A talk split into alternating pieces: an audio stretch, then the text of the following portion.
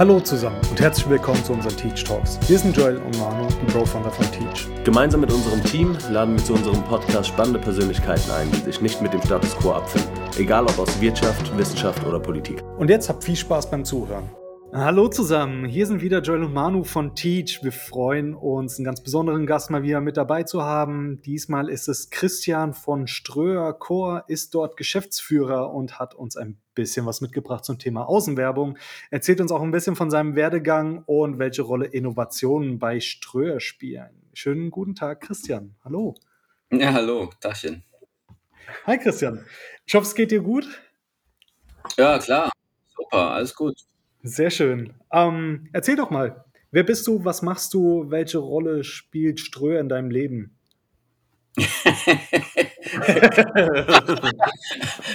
Die letzte Frage kann ich beantworten. Keine große zum Glück letztlich. Aber das ist schon mal gut. Aber vielleicht zuerst, ne? Ähm, also erstmal bin ich Geograf. Ja? Darauf bin ich schon mal stolz. So. Weil äh, der Geograf ne, ist der Spezialist fürs Allgemeine. Ja, erstens. Und zweitens beschäftigt sich der Geograf damit, wie der Mensch das Land verändert und das Land den Menschen. Also wenn du als Mensch etwas tust, veränderst du das Land. Ne? Also du baust Städte, führst Kriege oder baust Plakate auf. Und je nachdem, wo du wohnst, verhältst du dich anders. In der Stadt anders als in der Küste. Ne? Und das fand ich super. Ich bin, glaube ich, der einzige Mensch, den ich kenne, der sein Studium geil fand. Und zwar nicht nur wegen Party, auch gut, ne, so Trier, aber äh, vor allem, weil ich da tierisch viel Neugierde äh, ausleben konnte. Und das ist das, was einer immer auszeichnet, finde ich. Wenn du nicht neugierig bist, dann, dann entdeckst du auch nichts, dann ist alles Mist. Dann kannst du dich eigentlich gleich bei einer Bank anmelden.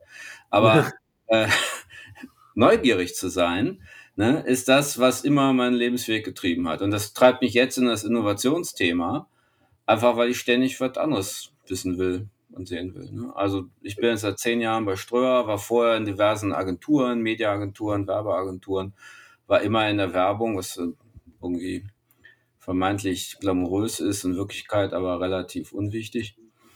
Und ja, jetzt mache ich hier seit zehn Jahren Business Development und Innovation beim Ströer. Okay, ähm, Nummer eins, weil du es gerade angesprochen hast, Studium. Ähm, ja, wie bist du eigentlich drauf gekommen? Ja, ich habe alles, ja, du, das ist easy. Ich habe alles gestrichen, was ich nicht wollte. Und da war okay. nichts mehr übrig. Ja. So, und also ich wollte nicht so ein blöder BWL, also als ich da ins Studium ging, das ist ja, ist ja schon weiß ich nicht, 30 Jahre her fast, ne? Da haben alle BWL oder Jura studiert. Wie heute auch. Die nicht gut genug waren für Medizin. Ist heute immer noch so, ne? Okay. Ja, ja. So, äh, und da habe ich mir gedacht, nee, so will ich nicht enden dass du quasi mit 23 dich schon so benimmst, wie du dich selbst mit 43 vorstellst. Ja. Ich meine, wie willst du dich da noch verändern? Ja. ja. also so oder auch wenn du schon mit 30 in deinem Vorgarten stehst in deinem Birkenstock und dich über die Heckenhöhe des Nachbarn aufregst, dann bist du am Arsch. Dann dann tut sich nichts mehr in deinem Leben. Dann kannst du auch irgendwie, ja, weiß nicht, irgendwas anderes machen. Halt. Okay, dann habe ich, also dann war nichts mehr übrig. Da habe ich gedacht, scheiße, nicht studieren, auch blöd, handwerklich völlig unbegabt, zwei linke mhm. Hände. So, gar nichts machen geht auch nicht, ist auch langweilig. Was machst du dann? Fährst du mal in irgendeine Stadt, die irgendwie nicht so weit weg ist und irgendwie ganz cool ist und fängst dann an mit Leuten zu reden. Und das habe mhm. ich gemacht. Dann bin ich nach Trier gefahren. Ich habe in Düsseldorf irgendwie gewohnt. Trier ist so drei Stunden weg. Das ist nicht so gleich nach Bayern, ja, aber so, und irgendwie, ich kannte Trier nicht, dachte mir so, nie gehört, also schon mal gehört, aber ich hatte keine Vorstellung, bin ja. ich da einfach mal hin. Und da bin ich in, da habe ich dann irgend so ein, bin ich in die Tour-Info, habe gefragt, wo das beste Studentencafé ist. Ja, das hieß Asterix, ne, von Asta, äh, oh, lustig. Ja, da haben die mir das gezeigt, bin ich dahin, habe mich da reingesetzt, Leute gequatscht, was die studieren. Und die erste, die ich getroffen habe, war ein Mädel, die hat angewandte Geografie studiert. Da habe ich gesagt, was ist das dann? Ich hatte in Erdkunde eine 3, war nicht so doll. Ja, hat ihm mir das erzählt, Soziologie und äh, VWL, ein bisschen BWL auch, so, ja, aber so ziemlich viel, so alles mögliche Zeug. Und hat gesagt, du, morgen ist eine Vorlesung, komm mit, setz dich rein. Habe ich dann gemacht, fand ich cool, habe ich mich eingeschrieben, ja, so ist es. Hm. Und dann habt ihr geheiratet irgendwann? Nee, nee, nee. nee. Wobei, ja, meine heutige Frau, ne, wenn du die fragst, was ist denn dein Beruf, dann wird diese ah, Investmentbankerin, uh, cool. Und wenn du fragst, was hast du denn studiert, dann sagt die, ja, New York äh, und so weiter. Und ja, aber vorher war die auch in Trier Geografin. Kannst du mal sehen, ne? Also die war auch im Semester und so. Also eins über mir. Aber, ne, also aus den Leuten wird auch was. Das wäre ja. nicht nur so Typen wie ich. Aber es ist echt interessant. Also, das Letzte, woran ich denke, wenn ich irgendwie einen Marketer vor mir sitzen habe, irgendjemand, der in der Werbung arbeitet, in der Agentur, ist Geografie. Also, wie passt das zusammen? Also, wie, wie, wie kommt man dann aus der Geografie zur Werbung? Nicht nur aus Neugierde, oder? Ja, du beschäftigst dich mit Kontexten. Ne? Also, also jetzt so, also so analytisch im Nachhinein würde ich sagen, du als Geograf beschäftigst du dich ständig mit Kontexten. Also damit, was passiert um mich herum in der Welt. Und das wiederum gibt dir Inspiration, wenn du ein bisschen neugierig bist. Und das gibt dir dann Wissen und das Wissen äh, übersetzt du in Ideen und Handlung und in Initiative und dann kriegst du Bestätigung und das findest du cool und dann machst du immer weiter. Ja, also ich habe alles, was ich gemacht habe, immer mit unbändiger Passion gemacht. Ich war nie ein besonders guter Schüler. Ich bin auch nicht besonders schnell, irgendwas zu kapieren. Aber wenn ich was mache, dann ist das für mich das Geilste, was es gibt. Ich weiß, meine erste Seminararbeit ging über die Werftindustrie in Ostdeutschland. Ich meine, fuck, Werftindustrie in Ostdeutschland, das interessiert wirklich keine Sau. Keine Sau, ja. Und ich habe mich da so reingefuchst, dass ich irgendwann an einem Punkt war, wo ich sagte, das ist einfach das Geilste, was es gibt auf der Welt. Bin da reinmarschiert, da, dem Prof das erzählt, der so, reck dich mal ab, it's, it's, it's only fucking Werftindustrie in Ostdeutschland, Junge, es ist also so, ja. Und ich war da so drin, dass der sagte, meine Güte, jetzt richtig wieder, Junge. so, Finde ich ja gut, aber so war es auch nicht gemeint. Und das ist mir immer wieder passiert mit allen möglichen Themen, ne? Zuletzt eben mit der Werbung, ja. Und dann bin ich da geblieben, weil die mir einfach da angefangen haben, Geld zu geben.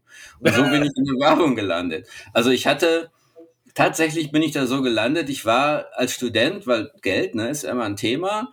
Und da habe ich mich bei so einem MAFO-Institut angemeldet. Und die haben einem so einen Scanner geschickt. Damals war das top modern, da gab es noch kein Internet und so ein Kram. Damit hast du deine Einkäufe gescannt. Also was heute jede, halt jede Kasse macht. Aber ja. zu der Zeit hatte man noch Registrierkassen. So. Und dann hast du das in so ein Modem gesteckt und einmal die Woche riefen die an übers Internet. Das gab es ja noch nicht. Also BTX, piep, piep, piep, piep, piep. Da wurden die Daten übertragen. Fand ich total geil. So. Und weil du da Punkte gekriegt hast, du konntest dir nach drei Jahren eine Kaffeemaschine für 39 Euro bestellen als Prämie. War mein neues Lebensziel. Habe ich das gemacht. da habe ich festgestellt, dass du diesen Scanner manipulieren kannst. Und dann habe ich den gehackt und rausgefunden, dass der so eine einfache Programmiersprache hatte und herausgefunden, dass du da Fragebögen reinprogrammieren kannst. Und das habe ich gemacht und der Firma einen Brief geschrieben, gesagt, liebe Firma, ich bin der Student, Idiot sowieso aus Trier. Und nach der dritten Pulle billigen Rotwein zum Aldi habe ich festgestellt, man kann euer Ding hacken, das habe ich gemacht, wusstet ihr schon und so weiter. Die wussten das nicht. Ja, echt nicht, ohne Scheiß. Also heute weiß ich, sie wussten es nicht. Da haben die mich angerufen und gesagt, Junge, äh, komm vorbei, erzähl uns das mal, komm mal nach Hamburg. Ich noch zum C&A, mir für 40 D-Mark damals so einen Sakko gekauft, ja, schön so 100% Polyester und die Krawatte von meinem Vater, der war Beamter geliehen. dann, dann, bin ich im Zug nach Hamburg. Ich war noch nie in Hamburg gewesen in meinem Leben, war völlig aufregend. Und da haben die gesagt, erzähl mal die ganze Geschichte. Im Nachhinein habe ich gemerkt, dass die das Produkt, was du daraus bauen konntest, wie immer in dieser Branche, schon verkauft haben an die Industrie ohne mhm. dass sie das liefern konnten. Ja, die haben mich dann da eingestellt, äh, willst du nicht bei uns arbeiten? Ich so, ja, wie, kriegt dafür ja, auch Geld? Das war, das war, nach deinem Studium oder war noch mehr? Nee, im Studium. Ja, okay. da habe ich gesagt, kriegt dafür auch Geld? Haben die gesagt, ja. Ich sage, mehr als in der Studiekneipe? Ja, ja. Super, 4000 D-Mark, oh, Alter, ne, das war richtig fett äh, im Monat, Wahnsinn, ja. So, ja. Ah, und da haben die mich da angestellt. Ich wusste gar nicht so, wie das geht. Mit ich hatte ja war noch Student und irgendwie ging das. Ja. Also, wenn du nicht fragst, geht sowas. Du darfst halt nicht fragen. Und dann war ich da angestellt und da durfte ich mir einen Titel aussuchen. Ja, und da gab's BTX. Und BTX konnte man auch googeln. Da gab's noch keinen Google, aber so eine Suchmaschine, Yahoo-Suchmaschine. Mhm. Und da habe ich den Titel gefunden, Sales Manager. Fand ich super. Habe ich gesagt, ich will Sales Manager werden. Haben die gemacht, war ich Sales Manager. Der erste Sales Manager, der kein Trainee war. Und sah mich dann nach zwei Wochen in der Firma auf einmal bei einer Veranstaltung mit allen Kunden aus der Branche, denen das Produkt präsentiert wurde, was es noch gar nicht gab. Und, und ich durfte das präsentieren. Ich hatte überhaupt keine Ahnung. Aber die fanden das irgendwie gut, weil die gesagt haben, der Typ hatte überhaupt keine Ahnung, aber der glaubt dran. Das ist ja geil. Also die Ahnung haben wir, das kriegen wir schon hin, aber dass mal einer dran glaubt, finden wir ja gut. Also haben die gesagt, wissen Sie was, wir kaufen Ihnen das Produkt ab. Und ich habe gesagt, ja, gut, ja. Warum nicht? Ja, kaufen Sie es doch. Und hat die Firma damit eine Million Umsatz gemacht. Und dann haben wir das Produkt aufgebaut die nächsten Jahre. Das war da nicht so einfach. Aber so bin ich in das Ding reingekommen. Da habe ich während der Arbeit mein Studium irgendwie beendet. Das war so ein bisschen shaky, weil dann hast du ja keine Lust, ist irgendwie alles doof. Ja. Trotzdem noch mal ein Diplom gemacht. Ja, und dann habe ich gemerkt, irgendwie, ja, pff, immer dieses Erstverkaufen, dann machen ist auch nicht so gut. Wahrheit wäre gut. Und dann bin ich in habe ich mich beworben auf einen Job als Forscher in einer Werbeagentur. Immer noch in Hamburg. Ist ja, ja eigentlich die Werberstadt. Genau, und das war auch okay, weil da ging man tatsächlich mit Wahrhaftigkeit gewissenhafter um. Ja, so. Ja. Erstmal halt. Naja, und dann äh, ne, wirst du von einer Agentur zur nächsten, entwickelt sich weiter, lernst die Leute kennen und irgendwann bist du halt beim Steuer. Hat das ja. okay, long story short. Aber trotzdem mal die Frage: ähm, Gab es irgendwie ein richtig geiles Projekt, das du begleiten konntest in der Agentur, oder du sagst, das war der Hit? Das hat dir am besten gefallen? In der Agentur? Ja, total viel. Also, was mich da am meisten angefixt hat, ist, äh, und das kommt aus der Neugierde. Neugierde ist echt der Treiber. Ist so Schätze finden. Ja, also ich habe ein äh, in Paris einen libanesischen Programmierer kennengelernt, der eine geniale Software geschrieben hatte, die keiner verstanden hat, weil es halt so ein libanesischer Programmierer war. Ja, der sah so mhm. aus wie ihr.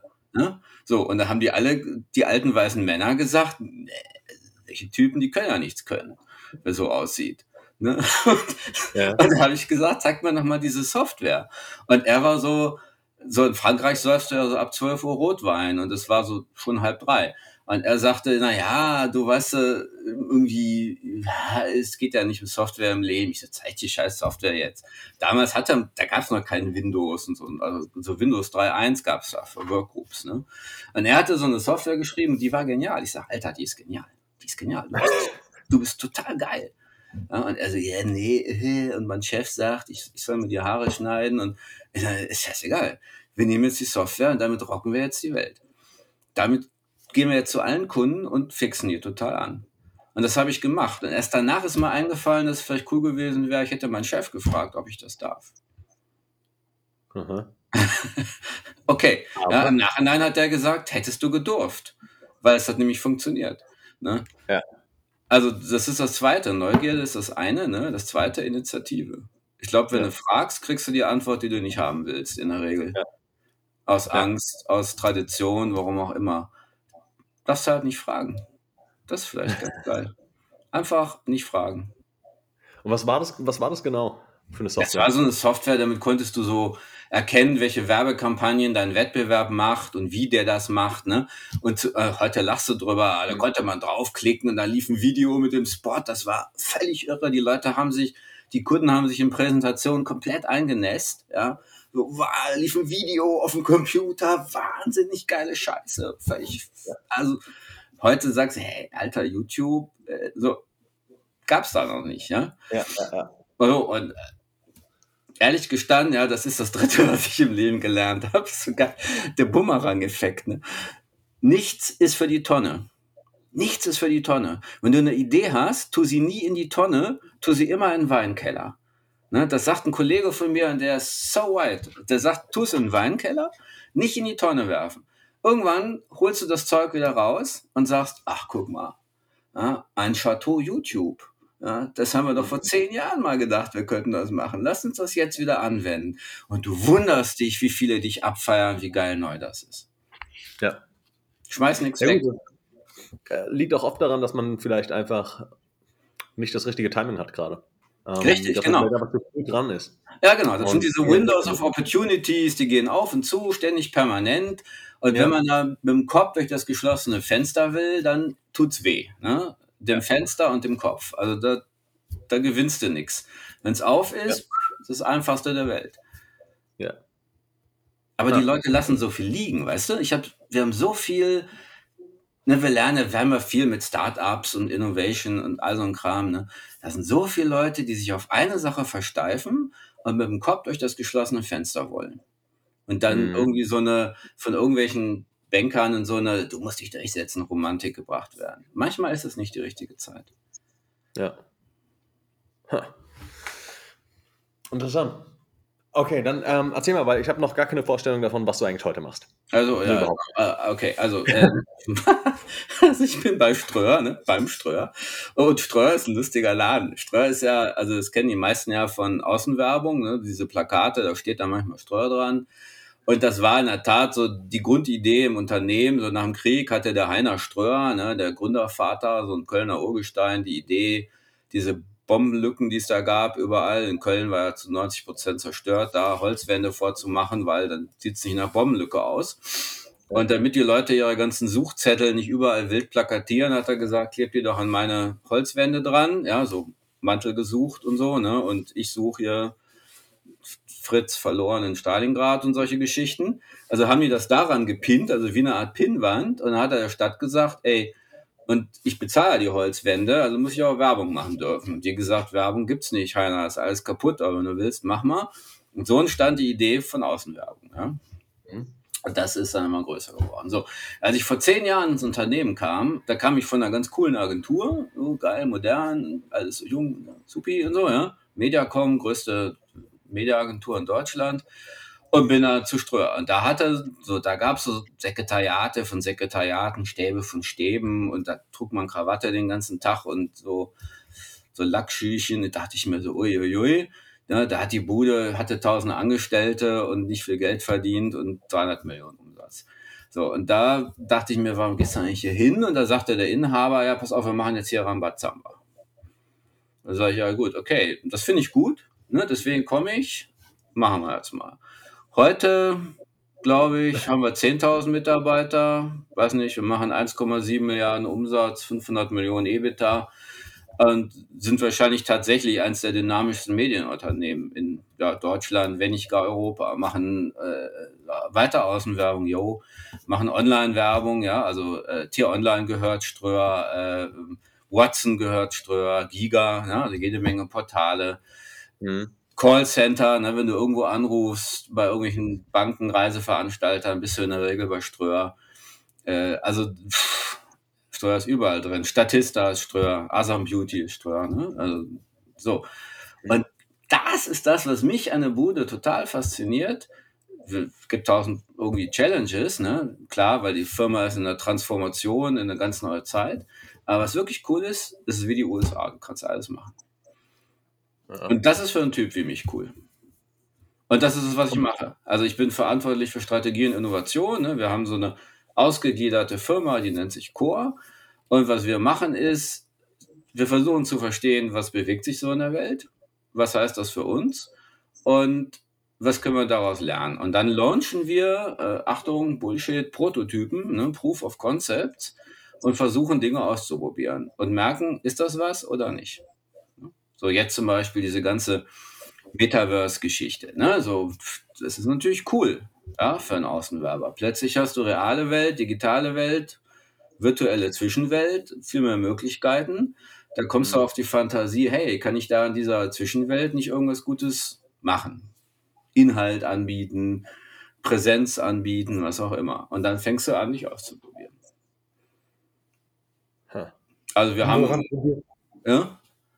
Woran probierst du dich denn aktuell aus? Also wie können wir das genauer verstehen? Also ihr probiert Dinge. Ja, wir was haben Software. Ja. Also, eine Fasssäule. Was, was macht ihr mit der? Oder was, was, was sind das so aktuelle Projekte? Was, ja, was, was, wozu habt ihr beigetragen? Also wie können wir uns vorstellen, hat sich das Ganze verändert? Also Außenwerbung ist, ja, jetzt ist es auf einmal digital. Aber was bedeutet das? Also was bedeutet dort Innovation Na, für euch? Also ich gebe dir ein Beispiel. Also äh, klar, ne? Also erstmal gehst du jetzt hin und machst die digital und das bedeutet, dass du halt mehr Flächen hast, kannst mehr verkaufen, ist immer gut, geht einfacher, schneller, flexibler, ist moderner, kriegst du besser verzahnt in automatisierte Systeme, Bums, Haken dran. So, jetzt gehen wir zum Beispiel hin und sagen, ja, hm, wenn es diese Außenwerbung nicht mehr gäbe, wie finden die Leute das denn? Scheißegal. Ja? Scheißegal finden die Leute das. Wenn du jetzt sagst, so, bei dir in Hamburg schalten wir die jetzt ab, da sagt ja keiner, oh, äh, Hilfe, da fehlt mir jetzt was, sondern da zucken alle mit der Schulter. So, Problem. Ja? ja? Problem. Nicht relevant zu sein, ist immer ein Problem. In einer Welt, in der es um Aufmerksamkeit geht. Also, jetzt haben wir uns hingesetzt und gesagt, lass uns überlegen, wie können wir auf den Screens, die wir haben, die digital sind, können wir ja Programm machen. Das ist ja im Grunde genommen wie so eine Art Fernsehscreen oder wie auch immer. Du hast ja nicht ein Plakat, was du draufklebst, auf dem steht Werbung, sondern du hast sehr viel Inhalt. Die, das kannst du auch bespielen. Wie bespielen wir das? Jetzt kannst du sagen, wir denken uns in einer zentralen Graue Männer-Redaktion Inhalte für die Gen Z aus. Funktioniert natürlich nicht. Ne? So, das, das nennt sich Fernsehen. Das nennt sich ARD. Ja? Also dann machst du das mhm. ARD-Ferienprogramm auf den Screens und wunderst dich, dass die Leute das nicht sehen. Jetzt haben wir gesagt, okay, wie funktioniert es anders? Wir bauen ein semantisches CMS, das heißt, wir gucken über eine schlaue Struktur, was für Inhalte in sozialen Netzwerken besonders gut trenden, ja, äh, klassifizieren die Inhalte dahingehend, wie gut zahlen die auf das zentrale Erzählmotiv einer Stadt ein, geben den quasi eine Art Scoring, rangrein die und füttern damit die Redaktion, die entscheidet, was sie auf die Screens bringt. Damit die Leute idealerweise sagen, ich kann dir nicht sagen, warum, aber ich finde das irgendwie cool, was da kommt. Mhm. So, das ist natürlich ein Prozess. Ja? So, das ist zum Beispiel eins von 50 Projekten. Im Moment so haben wir so 50 Bälle, die wir jonglieren. Ne? Das sind 20 Leute. Eins von 50 Projekten, was wir gerade verfolgen. Hm. So. Interessant. Ja, ein anderes ist die Frage, ey, ja, warte mal, wenn wir jetzt hier, wenn sich da dieses Metaversum da aufmacht, so, dann haben wir da ja eine ganz neue Art, sicher Besitz an digitalen Gegenständen nachzuweisen über ähm, Non-Fungible Tokens. So. Ja, schon mal gut. Und da gibt es aber Leute, die tun sich mit dem rein virtuellen schwer, die wollen den Gegenstand auch in der realen Welt haben. Vielleicht in beiden. Ne? Warum auch nicht? Hm. Ist auch gut. Was ist der Connector? Ja, ein öffentlicher QR-Code. Wo bringst du den an? An so einem Plakat. Ja? Also kannst du zum Beispiel Kunst oder digitale Gegenstände über Plakate verkaufen. Fragezeichen. Ja? Das ist ein Projekt, an dem wir auch gerade arbeiten. Ach, witzig. Interessant. Okay, muss ich erstmal ein bisschen sacken lassen. Ähm, geht in eine ganz andere Richtung, als äh, ich gerade erwartet habe. Ah, gut, was wolltest ja. du denn hören? Irgendwie so mit, ja. Äh nee, was wolltest du hören? Ich wollte ich wollt nicht spezifisch hören. Ich ähm, in unserer Abteilung dir aufgeschrieben. Ich kann mal gucken. du hältst dich nicht ans Skript, Christian. Das müssen wir alles nochmal neu machen. Scheiße, warte, ich schau mal, ich. Oh. nee, Quatsch. Okay, ich sag dir mal ganz kurz ähm, ein paar Hirngespitze, okay? Ja, hör, will einfach mal deine Meinung dazu hören. Also ein Kumpel von mir, ja? Der hat mal vor zwei Jahren oder so daran gearbeitet, ist super abstrakt und super weit hergeholt und weiß auch nicht, ob das annähernd irgendwie realisierbar wäre, aber Außenwerbung ähm, individualisierbar zu machen. So wie du ein individuelles Pop-up auf dein Handy bekommst, weil wir wissen, du stehst auf den und den Kram, ähm, könnte man theoretisch auch Außenwerbung, digitale Werbeplakate individualisieren, sodass wir oder personalisieren, sodass wir zum Beispiel wüssten, okay, da kommt gerade eine Horde an Fußballfans aus dem Zug raus, weil die gleich ins Stadion laufen. Und hier haben wir überall auf dem Weg durch den Bahnhof und äh, ins Stadion haben wir die ganzen digitalen Plakate und die wissen, die laufen jetzt da lang durch Tracking, Handys und so weiter. Warum zeigen wir denen nicht ganz gezielt eine Werbung? Kennt ihr genau, Baseballspieler in, eurem, in eurem Freundeskreis? Baseballspieler? Mhm. Ich habe mal Baseball gespielt. Okay, dann weißt du ja, da kannst du das hoffentlich bestätigen. Es gibt Situationen, bevor du diesen genialen Schlag landest, mit dem du danach deinen Home Run machst, weil du die Pille über das Stadion hinaus haust. Mhm. Wenige Sekunden, ein Augenschlag, bevor du triffst, spürst du, der ist es jetzt. Aha. Ist das so? Ich war nie so richtig gut, aber ich kann es nachvollziehen, sagen wir es so. Freund von mir Amerikaner, der sagt, das ist so. Und das ist eins von den beiden Dingern. Dieses Thema, ich personalisiere ja. Werbung, nennen wir Minority Report Vision, ist so ein Film aus den 80ern, könnt ihr irgendwie auf RTL Nitro gucken oder so. Ja, also äh, das und das Thema, hey, an Ladesäulen kann man noch Werbung anbringen, damit, wenn die Leute laden, dann sehen sie da auch Werbung. Diese beiden Dinge sind meine liebsten Home Run Sachen. Das ist so ein Ding, wenn damit einer kommt, dann weiß ich, ja, jetzt mache ich einen Home Run. Pfosten. Volle Scheiße. Warum? Und das ist ganz wichtig. Dahinter ist kein Geschäftsmodell, was funktioniert. Ja, man darf aber nicht vergessen, was ist der Purpose in unserem System. Hier geht es ums Geld verdienen. Es ist so. Ob wir das jetzt gut finden oder nicht, das muss jeder für sich entscheiden. Und jeder ist ja auch frei da drin zu sagen, ja, nee, finde ich halt nicht gut, da spiele ich jetzt nicht so mit. Aber wenn du in einem System so mitspielst, weil du ja auch das Positive davon genießt, du kannst gut leben, überall hinreisen, alles toll, man muss eigentlich nicht ernsthaft Angst um Existenz haben, ist nun mal, geht es um Geld und Geschäftsmodelle. Wie willst du denn dahinter ein Geschäftsmodell betreiben? Da musst du ja für diesen einen Kontakt, den du machst, so viel Kohle kriegen, dass du den Betrieb dieser ganzen Infrastruktur rechtfertigst. Das heißt, du machst das, was jedes Handy kann, mit einem Gerät, was größer und viel teurer ist als ein Handy. Das funktioniert nicht. Mhm. Technisch funktioniert das alles. Aber du kriegst es nicht monetarisiert.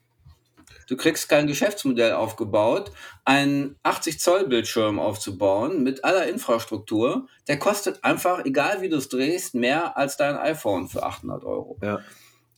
Und der kann dann auch nicht mehr als das iPhone. Also, wo machst du es? Auf dem iPhone. Mhm. Und deswegen funktioniert diese Individualisierung. Außenwerbung lebt davon, dass du viele Kontakte einfährst. Ja. Ne? Dass du mit einer Ausstrahlung viele Leute erreichst und nicht eine Person besonders gut, weil dieses eine besonders gut kriegst du nicht bezahlt. Ja. Und das ist, ne, das gleiche gilt für die Idee, ich mache ein Ladelitfass, ein Ladesäulen mache ich Werbung. Fuck, da fährt einer mit dem Auto dran und die Dinger sind so gebaut, dass da nicht ganz viele Autos vorbeifahren, weil das nämlich Parkplätze sind, wo geladen wird. Ja. Da hast du einen Werbekontakt. Keiner zahlt mir dafür 400, 500 Euro. Und das ist äh, total wichtig. Ich erzähle das so, ne, weil wir haben ganz oft Leute, die gute Ideen haben und die denken nicht eine Ecke weiter, nämlich wie funktioniert denn das Geschäftsmodell? Das ist das, was ich auch lernen musste. Ja. Es ist nämlich ein bisschen unromantisch, weil du natürlich schnell erkennst, warum was nicht funktioniert. Ja. Aber tierisch wichtig. Ja. Kann es am Ende des Tages aber nicht die Neugierde töten? Ja, genau. Das ist das Risiko dabei. Ja? Das heißt, wenn du also einfach sagst, ich habe aber keinen Bock, mich immer abfacken zu lassen mit der Erklärung, dass da kein Geschäftsmodell hinter ist, dann musst du in, dich in eine Struktur begeben, die nicht so schnell danach fragt. Ich weiß nicht, ob das in den USA so ist. Ich hätte mal gesagt, möglicherweise. Ne? Ähm. Ähm, in Estland zum Beispiel ist es so, ja, da ist die ganze Kultur dahinter eine völlig andere. Ne? Also äh, das ist ein ganz faszinierendes Aus Ausprobiergebiet für junge Leute, weil das Mindset völlig anders verschaltet ist. Ne? Wenn du im Esten, deswegen machen wir unheimlich viel mit Esten zum Beispiel bei uns in der Firma, weil die so völlig anders sind als wir. Du stellst eine Frage, wie viel ist eins und eins? Und der Deutsche sagt dir zwei. Der Este gibt dir eine andere Antwort. Ne? So. Also, also wenn er den machen, wolltest du sagen, oder wie? Oh, wenn er das erklärt, ist ja klar, scheiße, der Typ hatte recht. Ne? So, aber das Faszinierende ist, also das ist eine andere Kultur. Aber das deutsche kulturelle Setting, ne, das ist nun mal nach einem Businessmodell zu fragen und dich schnell abzufacken. Also wenn du merkst, das fuckt mich ab, dann würde ich mal links und rechts schnuppern. Ja. Du hast auch häufiger von wir gesprochen. Ich gehe davon aus, dass du nicht alleine da bist und diese Innovation, sage ich mal, ausfindig machst und dich ausprobierst. Was heißt wir? Wie ist dein Team aufgebaut? Was für Leute hast du im Team und sag ich mal so, welche Leute suchst du überhaupt für so ein Team? Ja, äh, also das Team ist einfach total göttlich, weil die mir auch echt total geil Beef geben. Weil die einfach auch sagen, du bist ein alter grauer Idiot und die Scheiße, die du jetzt erzählst, kaufen wir dir nicht ab. Nicht immer, ne? Mhm. Aber manchmal. Und das hält mich ja total wach. Ich ärgere mich dann und überlege mir, wie ich die zurückärgern kann. Und dann hat man schon mal einen guten Energielevel. Ja. Also wir haben 20 Leute, quer durch den Karton. Da sind Philosophen dabei, Theologen, Mathematiker, Designer, Ähm, gut, ich bin Geograf. Ich bin mir nicht sicher, ob ein Betriebswirt dabei ist. Kann sein. Ist ja auch nicht schlimm, Betriebswirt zu sein, ja. Also ich will das auch nicht immer so schlecht reden. Also quer durch den Karton, äh, durch alle Altersstufen, also von 20 bis 60. Äh, bisschen mehr Frauen als Männer, was echt wichtig ist, dass du viele Frauen im Team hast, weil die einfach ganz anders und besser mit Dingen umgehen, viel höhere Aggressivität entwickeln können, ähm, eine ganz andere Passion. Also ne, so dieses ganze Gerede mit äh, Diversity und so, also da kann man sich ja drüber lustig machen manchmal, aber steckt so viel Wahrheit drin. Viel zu wenig Ausländer, das ärgert mich noch. Mhm. Schade. Also wenn du mich jetzt fragst, wir haben viele Leute, ne, wir haben ja als Ströer die Herausforderung, wir sind ein deutsches Unternehmen und wir konzentrieren uns auf den deutschen Markt, weil wir gemerkt haben, dass wir immer glauben als Deutsche, die anderen sind so ein bisschen komisch. Ne? So der Spanier, der ist ja nicht so ordentlich und der Franzose, der trinkt mittags Rotwein. Das sind ja alles so dumme Floskeln, die wir so drin. Wir sind normal. Das ist ja völlig falsch. Wir sind die Idioten. Merkst du ja auch gerade. Ja? Stichwort Corona-Pandemie. Wir sind anders als die anderen Jungs. Es ist völlig normal in der Welt, dass du zwei Stunden Mittagspause machst. Es ist völlig normal, dass du, dass Beschaffung viele Dimensionen haben kann. Es ist völlig normal, dass das soziale Gefüge eine andere Bedeutung hat als das Berufsgefüge. Es ist völlig anormal, abends um acht an seiner Werkbank zu stehen, wie halb Wolfsburg, und an irgendwelchen Teilen zu fallen. Ja, also wir sind die anderen Typen. Und, und die Welt orientiert sich nicht an uns, sondern wir müssen uns an der Welt orientieren. Das heißt, wenn du ein deutsches Unternehmen bist, was nur im deutschen Markt operiert, weil du merkst, mit der Art bist du im Ausland falsch, aber in Deutschland genau richtig, so falsch wie die Ausländer mit ihren Geschäftsstrategien in dem deutschen Markt manchmal wären, dann hast du das Problem, dass du schlechte Inspirationen von draußen kriegst. Also musst du die Leute von draußen reinholen. Deswegen hätte ich viel lieber auch ups, möglichst viele Leute aus anderen Ländern, weil die bringen ganz anderen Geist rein. Ja. Aber für die ist natürlich deutsche Außenwerbung das super abstrakt. Ja. Ja. Du, du, hast jetzt auch irgendwie von vielen unterschiedlichen Skills und Vorerfahrungen gesprochen, unterschiedliche Geschlechter, Ausländer etc. pp. Was haben trotzdem die Leute bei dir im Team alle gemeinsam? Passion. Hm. Ich versuche auch noch, den immer wieder Neugierde einzubläuen und ich finde, sie sind alle nicht neugierig genug aber das sehen die Leute anders. aber Passion haben die. Die haben unbändigen, unbändige Passion. Ja, ja. Also das sind wirklich Leute, die, die machen etwas auf 99% Qualität, wo ich sage, boah, Alter, 99%, das ist, boah, das ist schon wirklich verdammt gut. Das musst du erstmal hinkriegen. Ja? Also ja. Respekt, brillant. Das ist 99% super Leistung. I love you. Ja, ich bin einer der Menschen, ich liege denen manchmal zu Füßen. Es kommt vor, dass ich knie und sage, das war göttlich. Es kommt aber auch vor, dass ich sage, was für eine Scheiße. Wie konntest du es wagen, so eine Scheiße zu bauen? Ne? Beides macht unsere Personalabteilung Angst und Bang. Ne? aber wenn ich sage 99, super, und ich meine es lieb, ja, ich meine es wirklich lieb, dann sagen die Scheiße, na, da fehlt noch einer auf 100. Ich sage, nee, 99, ja, Leitung zu, ja. ich höre zwei Tage nichts und dann kommt die 100. Das zeichnet die Leute aus. Cool. Das heißt letztendlich. Ich, das nicht. ich bin fein mit 90, ja. 80 es reicht, 70. Ja. Ja, aber angenommen, ich sitze jetzt in einem Bewerbungsgespräch dir gegenüber. Was erwartest du von mir? Dass du dich auf Disruption anstellst. Ich würde versuchen, dich zu disruptieren.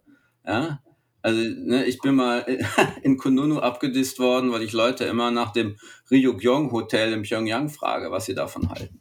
Kennt ihr das? Nein. ich spreche sicher falsch aus. Ne?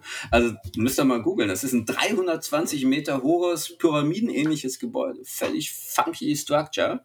Sieht total uh, spindy, völlig irre aus. In fucking Nordkorea. How, how, how dare you? Ja, so was die dann auch so mit Laser beleuchten. Das ist nicht in Betrieb, weil sie nicht genug Geld haben, die Matratzen für die Betten zu kaufen. Ein völliger Rohbau. Aber das ist so ziemlich eins der skurrilsten Dinge, die es auf der Welt gibt. Also ich konfrontiere die mit Skurrilitäten und gucke, wie die damit umgehen können. Weil ich immer sage, ich mache das nicht, um euch zu ärgern oder zu desavorieren, sondern die Welt ist voller Skurrilitäten. Und wenn du damit nicht umgehen kannst, weil du dein Muster stumpf durchziehst, dann fällt es dir schwer, ja, dich überhaupt da so durchzubewegen. Weißt du? Ja. Also, ne, so Fragen wie, ja, was sind denn ihre Ziele im Leben und so ein Scheiß. Ich erwarte gar nicht, dass sie das wissen mit 19 oder mit 20. Ja. Also ich bitte drum, dass sie das noch nicht wissen. Ja, aber ich will wissen, was sind das für Typen? Sind das, ist das als Mensch jemand, der sich einstellen kann auf Dinge und in der Lage ist, in einem gewissen Maße Passion und Neugierde zu entwickeln? Und das, glaube ich, ne, zeichnet dich auch später auch äh, Zufriedenheit im Leben und auch Erfolg im Beruf, das zeichnet dich aus. Wenn du in der Lage bist, Passion zu entwickeln, Neugierde zu entfachen dann hast du das Gefühl, dass du deine Energien irgendwie halbwegs sinnvoll einsetzt und damit was Kluges machst und dann bist du auch glücklich, zufrieden, dann machst du deinen Job souverän, dann ist so, ne, so irgendwie überall grüner Haken an der Liste. Ja. Hm. Das ist ein sehr, sehr gutes Abschlusswort schon fast, würde ich sagen. Ähm, aus dem einfachen Grund, weil. Ich bin ja gerade erst warm gelaufen. Hey, hey, wenn du Zeit hast. Nee, ich wollte wollt sagen, weil du einen coolen Übergang gerade geschaffen hast zu unseren Inspiration Days, weil ähm, wir auch genau das vermitteln wollen. Also, ähm, ich glaube, wir suchen bei uns im Team sehr, sehr ähnlich aus. Passion ist ein super, super wichtiges Thema. Wir wollen, dass die Leute Bock darauf haben, was wir hier machen. Wir hatten neulich ein Bewerbungsgespräch und da war, als wir gefragt haben, warum, warum bei uns, warum, warum hier, war einer der ersten Punkte. Also da kam dann zwar noch mehr, aber einer der ersten Punkte war, ja, ich wollte auf jeden Fall was in der Nähe. Und das war für mich schon irgendwie so ein krasses No-Go. Was erstmal okay ist, absolut, in der Nähe einen Job zu suchen und so, aber damit catcht man noch keinen. Und genau dieses, dieses, dieses Gefühl von Passion muss man, glaube ich, echt übermitteln, ähm, wenn man in so ein, ein, vor allem ein sehr passioniertes Team ähm, einsteigen will. Ähm, aber glaubt ihr denn, ich habe mal eine Gegenfrage, ne? glaubt ihr, ja. dass es eine Kraft der Initiative gibt? Also ich glaube, ne, dass wir in ganz vielen Bereichen vor Transformation stehen.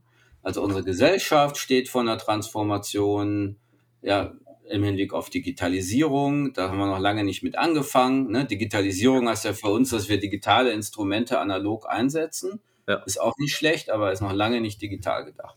So. Ja. Äh, Nachhaltigkeit, ne, so und aber Vielleicht ist sogar auch unsere Demokratie gefährdet, weil wir merken, dass das System mit Krisen nicht so gut zurechtkommt, weil es zu langsam ist. Ja. Möglicherweise. Also da sind viele Transformationen. Auch Unternehmen stehen vor Transformation. Ne? Wir bei Ströer haben auch die Herausforderung, dass wir uns digital transformieren müssen, dass wir uns nachhaltigkeitstransformieren müssen, dass wir eine neue Generation von Managern brauchen, die das Unternehmen weiterführen, einen neuen Geist entwickeln, der zu der Historie passt und so weiter. Das ist auch unsere Challenge. Ne? Ja. Aber manchmal habe ich den Eindruck, dass die Tatkraft, die Initiative, mit der die Leute aus dieser Generation, die jetzt da reinkommt, die Dinge anpackt, nicht stark genug ist. Ja. Da, da, da ist ja. viel zu wenig Druck. Da geht ja keiner in so ein Vorstellungsgespräch und boxt mir erstmal eine rein und sagt, du alter Mann, was willst du eigentlich von mir wissen? Ja. Wir drehen den Spieß mal um. Ich frage dich, was du für mich tust. So. Also ich persifliere das jetzt natürlich brutal. Das wäre unhöflich, macht man nicht und so ist schon klar. Aber, aber so diese, also diese Energie, ne, die vielleicht, dazu bin ich auch zu alt, in den, in den Ende der 60er Jahre entstanden ist, aus dem Wissen, dass die Gesellschaft nach dem Krieg sich neu transformieren muss, weg von diesem Muff und so weiter. Ich weiß nicht, ob die jetzt so da ist. Was ist da eure Meinung? Die ist da. Die ist da und das ist also, die ist leider nur nicht in jedem Bereich da und die ist oft, die wird schnell unterdrückt. Also ich, ich habe so oft erlebt, ähm, schau mal, gut, super gutes Beispiel. Wir haben ähm, für unsere Inspiration Days jetzt vorher Schülerinterviews geführt. Das heißt, wir haben uns wirklich Schüler geholt, äh, ab der, keine Ahnung, sechsten Klasse bis zum Abitur und haben die alle gefragt, was sind eure Hobbys, was sind eure Passionen, ähm, was wolltet ihr sein, was war der, euer erster Berufswunsch und was wollt ihr jetzt irgendwann mal werden? Was, was ist es, was ihr jetzt wollt? Kurz vorm Abitur, was sind die nächsten Schritte für euch? Und bei fast allen haben wir gehört, eigentlich, ich, ich stehe voll auf Kunst. Ich liebe Kunst. Ich würde so gern Maler werden. Ich, ich mache das so gerne als Hobby, aber mir wird immer wieder eingeblößt, dass ich es sowieso nicht schaffe. Keine Chance. Und deshalb will ich Jura studieren und, oder vielleicht das und das, weil mein Papa das auch macht. So, das haben wir jetzt so oft gehört. So, so, ja, aber die so haben doch alle und ich Geld, glaube, die haben das Haus ihrer Eltern und also ja, okay, aber ich, ich schätze mal, du als, als Vater tickst jetzt anders. Aber ich bin mir sicher, dass ganz, ganz viele, auch vielleicht wohlhabendere Eltern, die, die super gesettelt sind und, und auf jeden Fall für die nächste Generation problemlos sorgen können, ihren Kindern nicht eintrichtern, hey, probier dich aus, tu und lass, was du willst, die Welt steht dir zu Füßen, ähm, habe, finde oder erstmal finde deine Passion und dann steh voll dahinter und kämpfe dafür. Gibt es ganz, ganz, ganz wenige. Von wie vielen Leuten ich bisher immer gehört habe, geh auf Nummer sicher, du kannst erstmal studieren, danach kannst du immer noch gucken. Und dann heißt es, ja, mach erstmal deinen Master, dann kannst du immer noch gucken. Und dann heißt es, ja, fang vielleicht erstmal an, zwei, drei Jahre zu arbeiten, leg ein bisschen Geld zur Seite und dann kannst du immer noch schauen. Aber bis dahin bist du dann vielleicht schon irgendwie Mitte 40, hast eine Familie, die du ernähren musst und dann traust du dich gar weißt nicht. Weißt du, was ich letztens mit meinem Sohn gemacht habe? Mein Sohn hat mich gefragt, wo kommt eigentlich unsere Familie her? Ne? So. Auf die Frage kommt man ja, ja irgendwann mal. So, da habe ich gesagt, du, pass auf, ich kann ja das sagen, wir haben mal so Stammbaumgedöns und so weiter und da gibt es da Software und dann, ich sage, pass auf, ich kann bis 1420 kann ich dir jeden deiner Vorfahren sagen. Und sagte, oh, das ist ja cool. Und hier, fang mal an. Dann habe ich da irgendwie aufgezählt, die heißen dann auch irgendwie alle gleich. Und dann haben wir mal geguckt, wer von denen keinen Krieg hatte. Kein einziger. 18 Generationen, durchweg Krieg immer über irgendein scheiß Gemetzel, irgendwie ein Preußer hat geglaubt, er müsse irgendwas, ja, äh, war immer, also richtig ja. so Heavy-Krieg, nicht so, äh, da ist irgendwo weit weg, sieht man im Fernsehen, wie die aufeinander losgehen, sondern so richtig scheiße mit Bums und Kiste packen, weglaufen, so in der Art. Wir sind die, wirklich die erste Generation, die es nicht hat. Und was machen wir da draus? Wir gucken Klotze. genug. Ja, und ja, ja, ist wahrscheinlich echt so. Also ich glaube, unserer Generation fehlen einfach die Eier. Da hast du recht. Also, ja, also dann, ähm, ja, ja, gut, aber ne, echt. Weil, ne, aber, die Wahrheit ist ja auch, ihr müsst, ich will jetzt nicht sagen, den Karren aus dem Dreck ziehen, aber da mehr leisten als wir, ne? Ja, wir haben deswegen ja, ist es vielleicht auch so. Weißt du, was so interessant ist? Äh, wie sich vielleicht Corona darauf auswirkt, weil ich tatsächlich so letztes Jahr habe ich noch in einer WG gewohnt mit einem Kumpel. Mhm. Als es angefangen hat mit dem Lockdown, war das so ein komisches Gefühl, weil wir, wir waren dann irgendwie bei uns in der Bude eingesperrt und du siehst, siehst kaum noch irgendwie jemanden draußen rumlaufen, die Leute alle mit Maske, mit riesen Abstand im, im Supermarkt und so. Es war so, ein, so eine Weltuntergangsstimmung schon fast, ähm, wo wir uns dann gedacht haben, ey, schau mal, wie krass das hat. Wir haben sowas noch nie mitgemacht. Wir haben uns immer so sicher gefühlt, immer alles für selbstverständlich genommen. Unsere Eltern auch. Und das war jetzt erstmal so irgendwie so ein bisschen das Gefühl von, krass, da tut ja. sich was, wo man keine Macht hat. Und jetzt kommt das Problem, das hatten wir, ne? Wer kümmert sich um euch?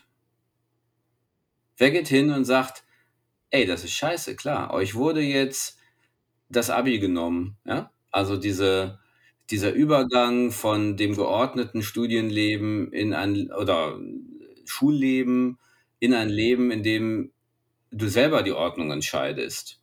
Und du selber die Weichen stellst. Es ist ja eine, mit einer der größten Transformationen, die jeder in seinem Leben hat. Das und wahrscheinlich heiraten, Familie gründen, sterben. Das sind so die vier großen Transformationen, die man so hat.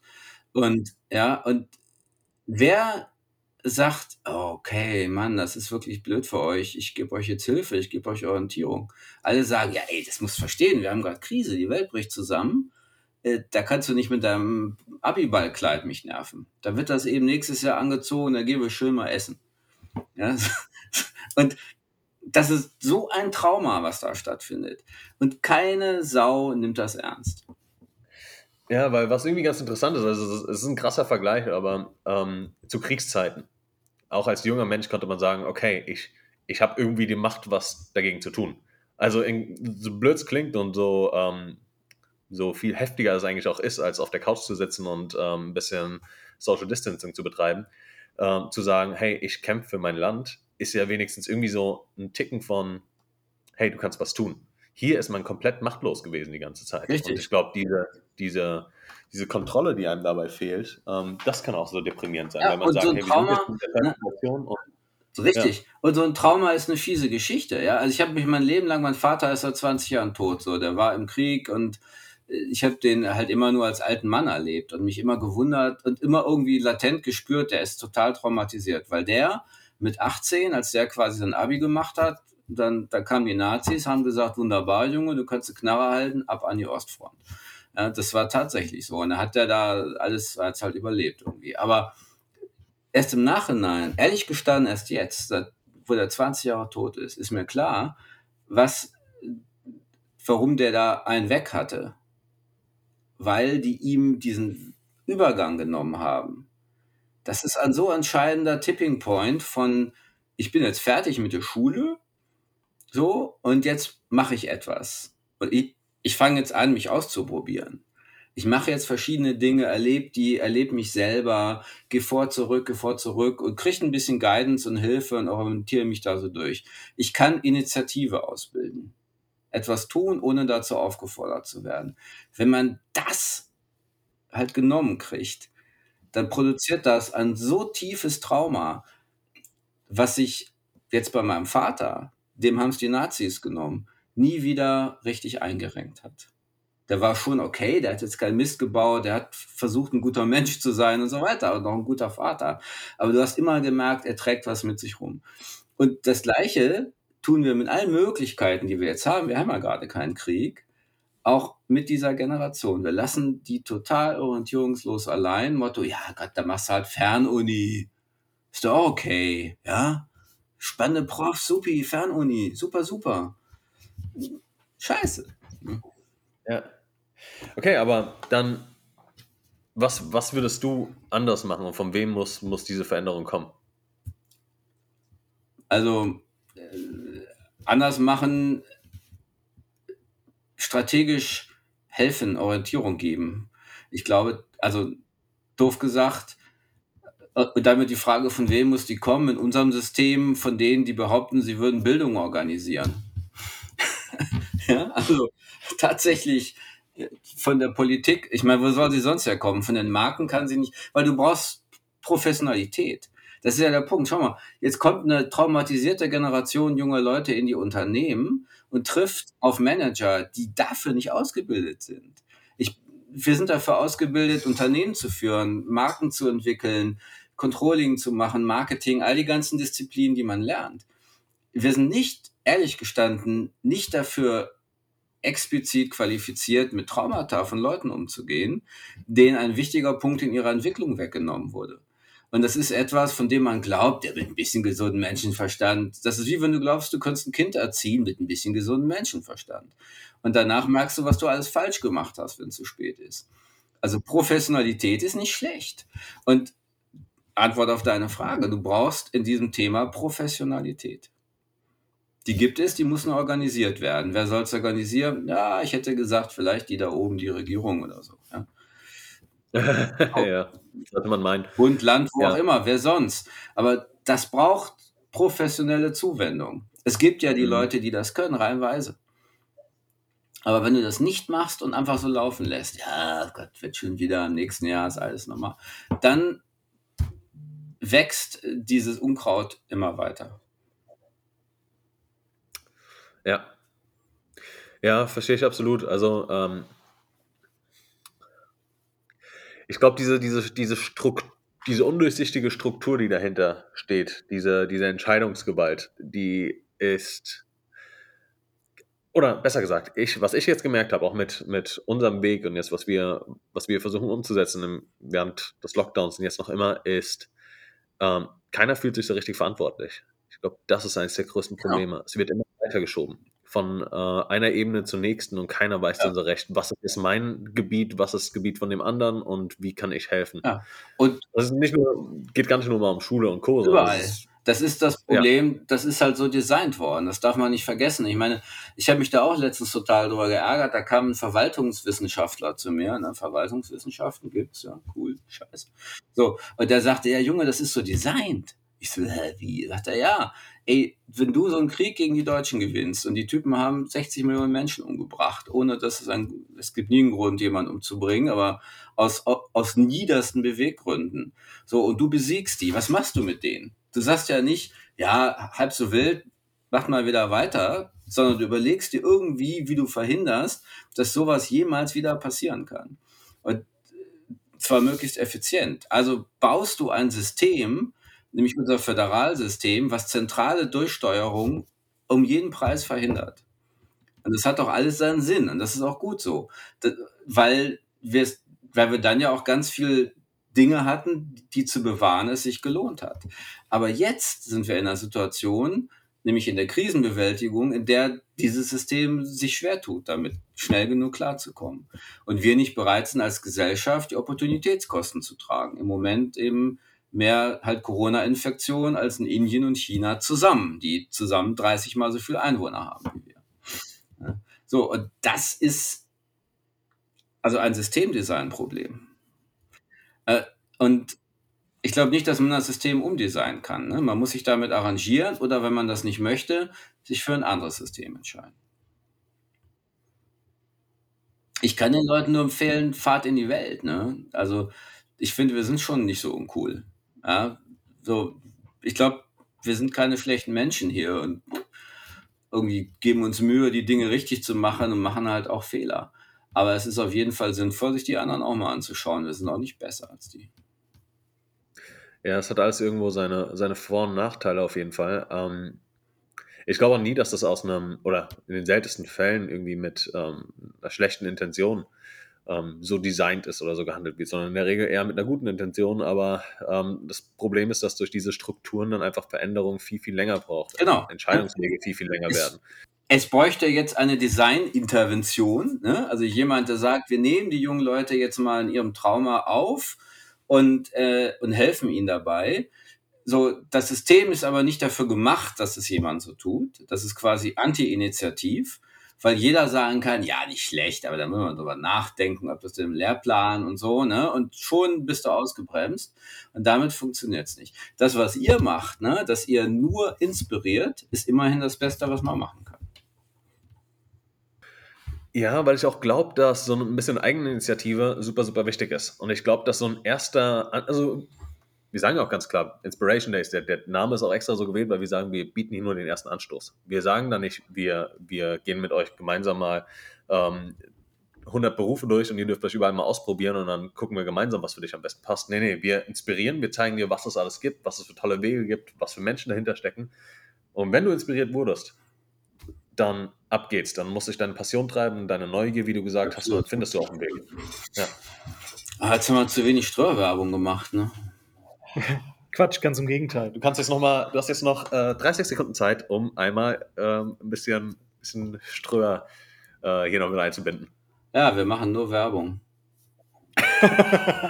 das ist nichts. Das ist nichts Böses. Das ist harmlos. Man könnte gemein sein und sagen, das verändert die Welt nicht das wäre fies, das tut ja ganz viel nicht. Aber irgendwie sind wir okay. Man kann alles machen.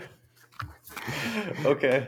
Um vielleicht für alle euch da draußen, die uns hier zuhören und vielleicht auch den ein oder anderen das ein oder andere Mal lachen mussten. Ähm, ich hoffe, ihr habt sehr viel Spaß gehabt bei diesem Talk. Ähm, ich fand den sehr spannend, Christian. Ähm, auch sehr viele Anekdoten dabei. Aber gerade für alle, die da draußen zuhören, ähm, Ströer ist einer unserer größten Partner und unterstützt uns bei den Inspiration Days. Und wir haben spannende Talks gemeinsam mit Ströer. Wir haben noch weitere Podcasts geplant, um einfach mal einen Einblick auch ins Unternehmen zu bekommen, in, in Leute wie Christian letztendlich in seinen Lebensweg und einfach mal zu erfahren, was die Leute treibt und motiviert und ja, welche Weisheiten wir da auch mitnehmen können. Ich glaube, da waren jetzt einige dabei. Ja. Einige coole Erkenntnisse. Ja. Da bin ich mal gespannt, was die Kollegen so erzählen. Christian, ich, ich, ich lasse dich jetzt nochmal voll ins, ins Messer laufen. Ähm, Mach mal. Und zwar, also unsere Inspiration ist nächste Woche, 24. bis 26. Mhm. Ähm, hättest du Bock, also wir, wir könnten das bestimmt noch irgendwie äh, reinquetschen, hättest du Bock, dort mal so 45 Minuten, so wie wir es gerade gemacht haben, einen Talk live vor den ganzen Schülern zu halten? Wäre ein Interview, wäre ähnlich wie ein Podcast hier. Ja. Nur zum Schluss gibt es dann noch ein paar äh, oft bissige und kritische Fragen von Schülern. Ja, habe ich total Bock drauf. Das bringt mich ja selber weiter. Ah ja, cool. Das ist das, Gut. das ist das Gute, weil, ne, kurz unter uns, ich habe das mal an der Uni gemacht, also an verschiedenen Unis, und du bist es ja im ja. Business-Kontext gewohnt, dass, so weil man ja sich auch an Regeln hält, ne, so dass alle dann, also wenn sie es gut finden, freundlicher applaudieren, wenn sie es nicht gut finden, immer noch freundlich. Und im Grunde genommen ist so dieses, ich piss dir nicht ans Knie, du mir nicht, so gemeinsam weiter. Ja. Das ist ja in der ja. Community anders. Die sagen, was willst du, Wichser, überhaupt mir hier erzählen? Ja, ja ich wollte gerade sagen, die sind sehr, sehr e-, ehrlich in den Dir keul ich einer ins Knie, du Arschloch. Äh, das erweitert deinen Horizont, auch wenn es weh tut. Bin ich voll dafür. Geil. Ja, okay. Äh, ich muss gucken, wann ist das? Ja, ja, nur nächste Woche ist halt live, ne? Ja, nee, da hau ich das genauso raus. Das ist. da kannst du entführen, das ist mir doch egal. sehr gut, sehr gut. Sehr cool. Ja, geil. Das ist, glaube ich, echt äh, letzter Satz, ne? Als Arbeitgeber wichtig, dass du authentisch bist mit deinen Leuten. Das bist du dir nämlich schuldig. Ähm, ja, die Leute merken es doch, die merken es doch eh. Ja, genau. Das glaube ich auch, wenn du die verarscht, dann. Also ich finde immer, das ist so eine meiner Lebensweisheiten. Die Lüge zu decken ist nicht nur unmoralisch, sondern auch ineffizient. Also ja. immer besser, man sagt die Wahrheit. Die kann man nämlich einfach verteidigen. Absolut. Das waren schöne letzte Worte. Ähm, dann würde ich sagen, äh, ich hoffe, wir sehen uns nächste Woche wieder. War sehr, sehr cool mit dir. Ich danke euch. Habt einen schönen Tag und bis dann. Danke. Ciao.